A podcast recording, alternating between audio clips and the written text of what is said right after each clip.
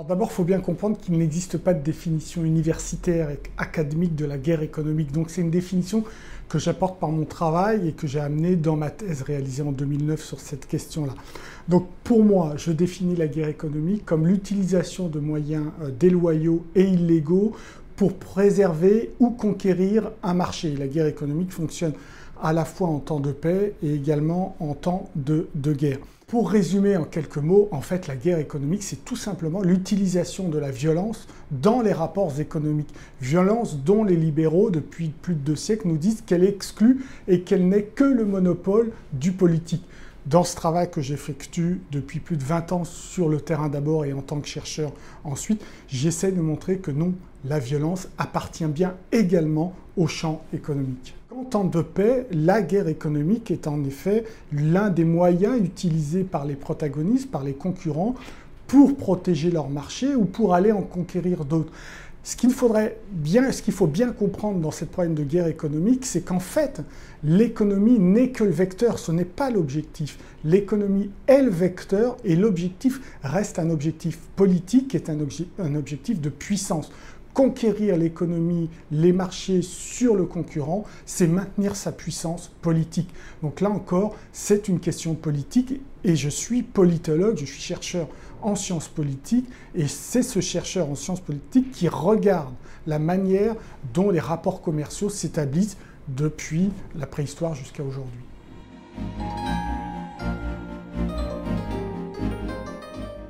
Comme dans toutes les époques, à partir du XIIe, XIIIe siècle, il va y avoir des foires commerciales organisées par les commerçants, souvent avec l'appui des princes et des seigneurs sur lequel du territoire est accueillie la foire.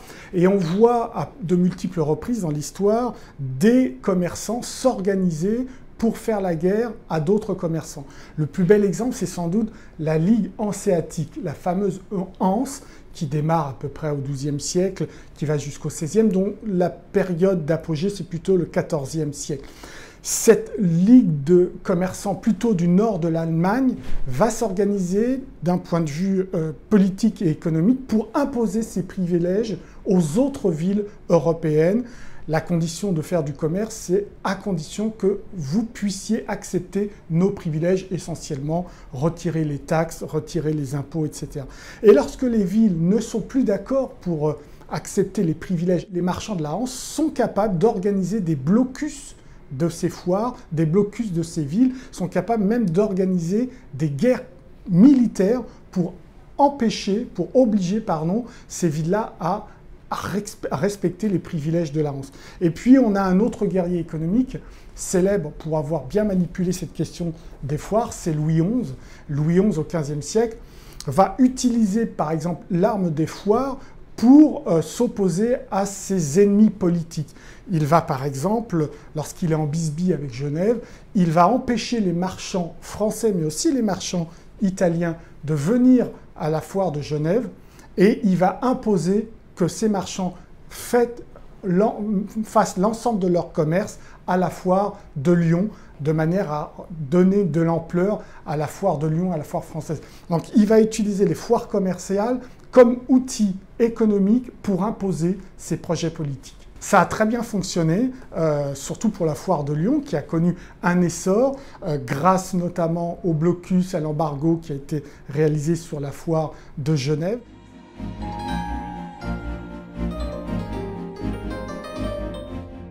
Robert Fortune, c'est un biologiste qui a euh, un amour pour la Chine et un amour pour le thé. Et il est repéré par euh, la, compagnie des Indes britannique parce qu'elle a un problème, cette compagnie. Euh, la plupart du thé est fabriqué et produit en Chine et donc elle aimerait pouvoir exporter le thé elle-même dans le monde. Et donc elle décide de commander à Robert Fortune, qui porte bien son nom, une mission de renseignement, euh, de, vol de secrets économiques, puisque sa mission, c'est tout simplement d'aller voler le secret de fabrication des thés en Chine et dans les meilleures euh, contrées, là où on fabrique le meilleur thé, et d'aller même voler des plants de thé dans ces régions où les étrangers ne sont pas autorisés à aller, donc il va se grimer, il va se costumer en chinois, etc. Il va réussir sa mission, il va sortir les plants de thé de Chine, il va étudier la manière dont les Chinois fabriquent ce thé-là, et ces plants de thé vont être exportés puis plantés en Inde. Et depuis l'Inde, en effet, la compagnie euh, des Indes britanniques va pouvoir produire en masse le thé et inonder le monde entier de ces thés-là. Ça a donc fonctionné Ça a parfaitement fonctionné.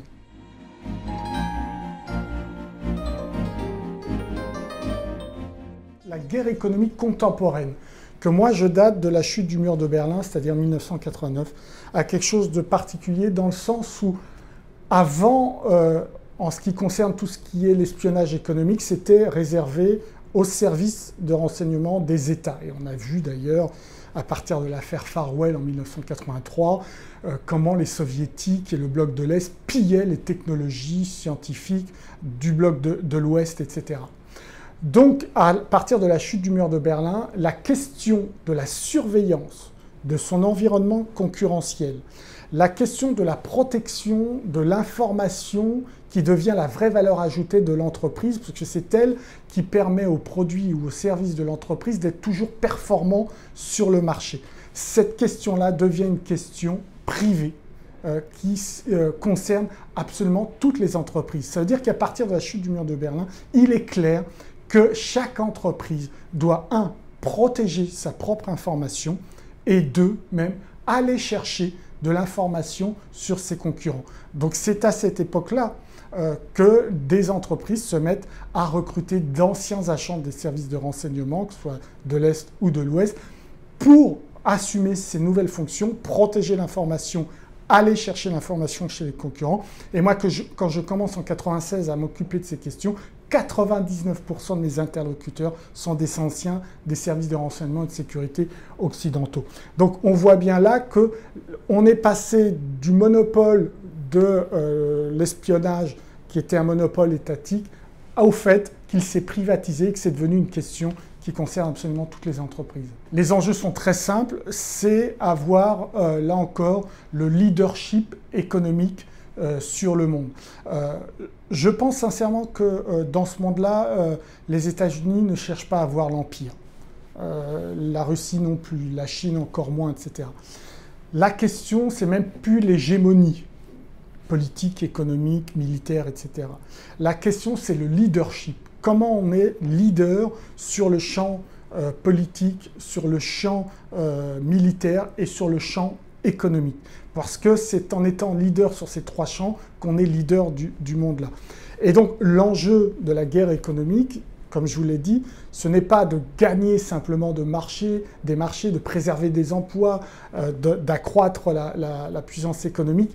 In fine, c'est un objectif qui est politique et in fine, l'objectif, c'est la puissance politique des États, mais aussi la puissance, j'allais dire, politique pour le coup, des multinationales. Vous avez vu la puissance économique des multinationales aujourd'hui. Elle, atteint un tel niveau, cette puissance, qu'on peut parler de puissance politique dans le sens où ces multinationales euh, ont un impact très euh, direct sur notre mode de vie.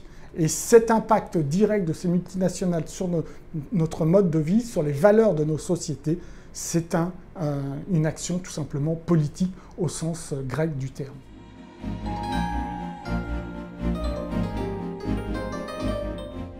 Elle est liée de manière générale parce que depuis euh, trois siècles, le libéralisme, comme je vous l'ai dit au début, nous explique que c'est le doux commerce, euh, que le champ de la politique, c'est le champ de la violence, c'est le lieu où s'exprime la violence, mais qu'au contraire, dans le champ économique, s'expriment les échanges paisibles, doux, etc. C'est faux. C'est faux, c'est ce que je montre dans ce travail-là, mais c'est ce que je montre dans mes autres livres depuis euh, une vingtaine d'années. C'est faux parce que, je vous l'ai dit, l'affrontement, le, conflit, la polémologie appartient aussi au champ économique.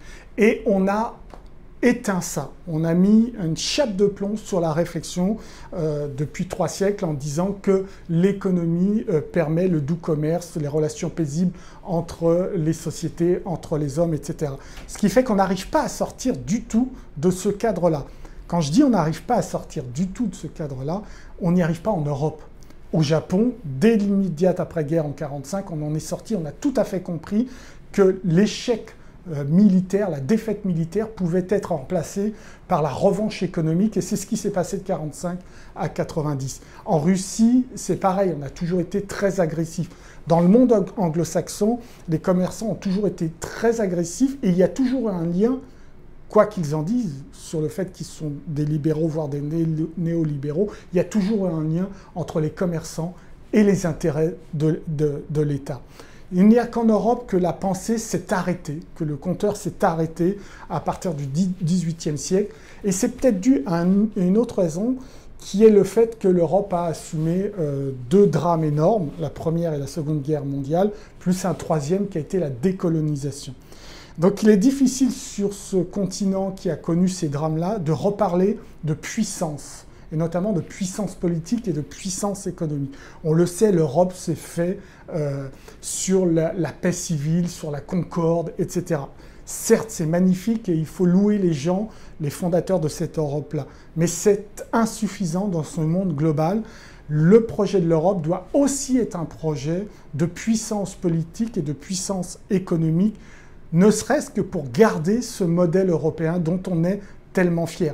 Mais ça, on n'y arrive pas en Europe. Les élites n'arrivent pas à penser de cette manière-là. Et si vous regardez très concrètement l'ensemble des économistes médiatiques qui interviennent aujourd'hui, il n'y en a pas un pas un qui nous parle d'affrontement économique, pas un qui nous parle d'hyper-compétition économique, puisque je ne suis pas rattaché vraiment au mot de guerre économique, d'hyper-compétition, d'hyper-concurrence, pas un seul. Il nous parle de la croissance, par l'offre, par la demande, du PIB, du chômage, etc. C'est quand même extraordinaire parce que l'ADN même du libéralisme, du capitalisme, c'est la compétition. Donc on ne nous parle pas de la compétition et encore moins du fait que cette compétition, à un moment ou à un autre, peut déraper.